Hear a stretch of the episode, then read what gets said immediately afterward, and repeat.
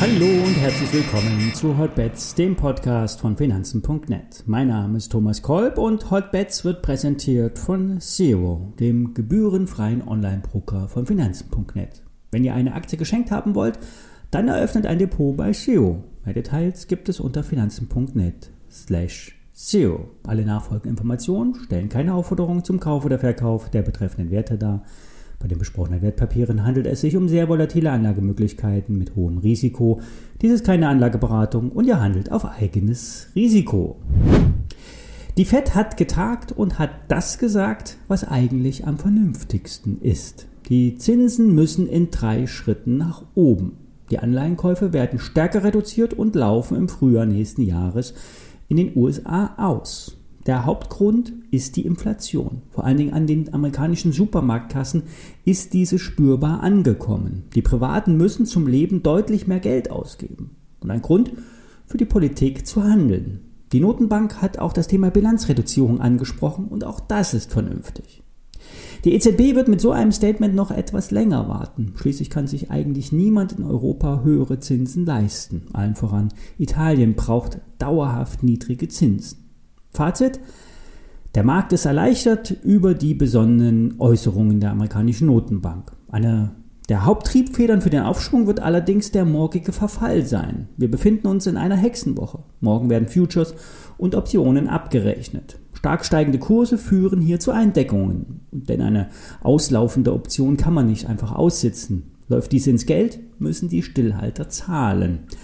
Ob nun der Anstieg sich zur Jahresendrallye mausern wird, hm, vielleicht ja. Der bullische Konter ist stark und die Tech-Werte sind zurück.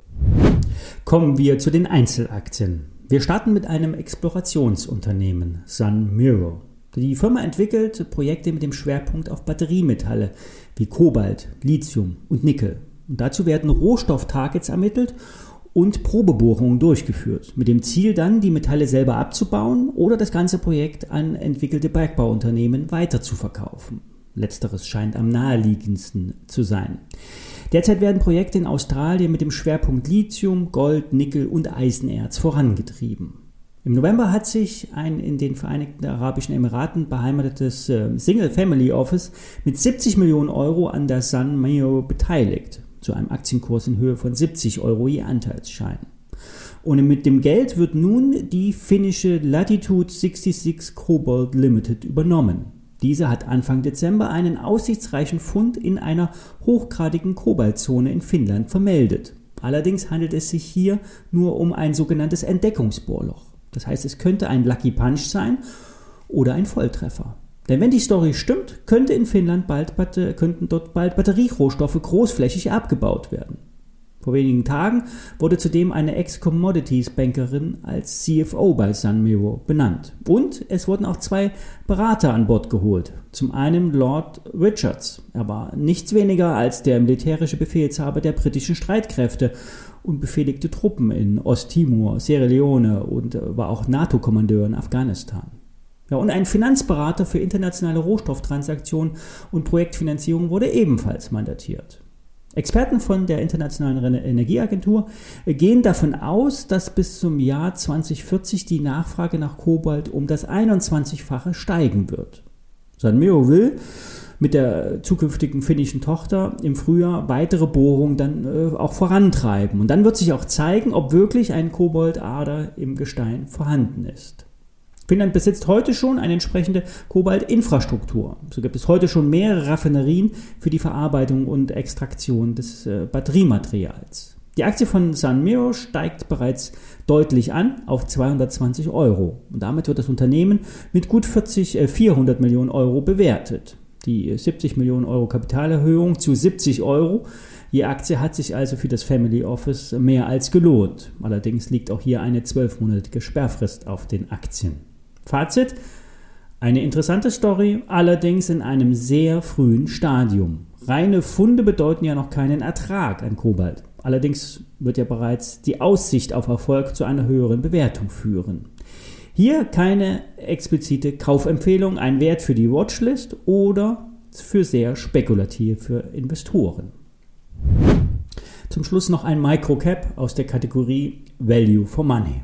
Wir hatten bereits über den digitalen Postversender Binect gesprochen. Und nun ist die Firma noch einmal ein Drittel günstiger geworden, obwohl operativ keine Probleme zu erkennen sind. Zwar verschieben sich manche Projekte auf der Zeitachse nach hinten, doch der Versand, doch der, äh, der Vorstand, der ist optimistisch, dass die Prognosen von einem bis zu 20-prozentigen Wachstum äh, zu erreichen sind und auch ein positives Ergebnis abgeliefert werden kann. Den rund 10 Millionen Euro Umsatz stehen nur rund 9 Millionen Börsenwert gegenüber. Und äh, man geht davon aus, dass die nächsten Jahre der digitale Postversand sich durchsetzen wird. Physisch wird der Brief dann aber trotzdem noch im Briefkasten liegen. Auch äh, der Bereich Posteingang lässt sich als Geschäftsfeld entwickeln. Hier wird ja bereits mit dem Archivierungs- und Digitalisierungsspezialisten Reiswolf zusammengearbeitet. Für die Aktie gibt es derzeit wenig Rückenwind. Unter 10 Millionen Euro Market Cap ist es einfach schwierig, Aufmerksamkeit zu erlangen. Auch das Eigenkapital bildet fast komplett den Börsenwert ab. Die Nebenwertexperte von Börsengeflüster raten nur Spezialinvestoren den Einstieg. Erst bei einer höheren Börsenbewertung wird sich das Risiko reduzieren, so komisch das jetzt auch klingen mag. Ja, das war's für heute. Wir hören uns morgen wieder, wenn ihr mögt. Bis dann.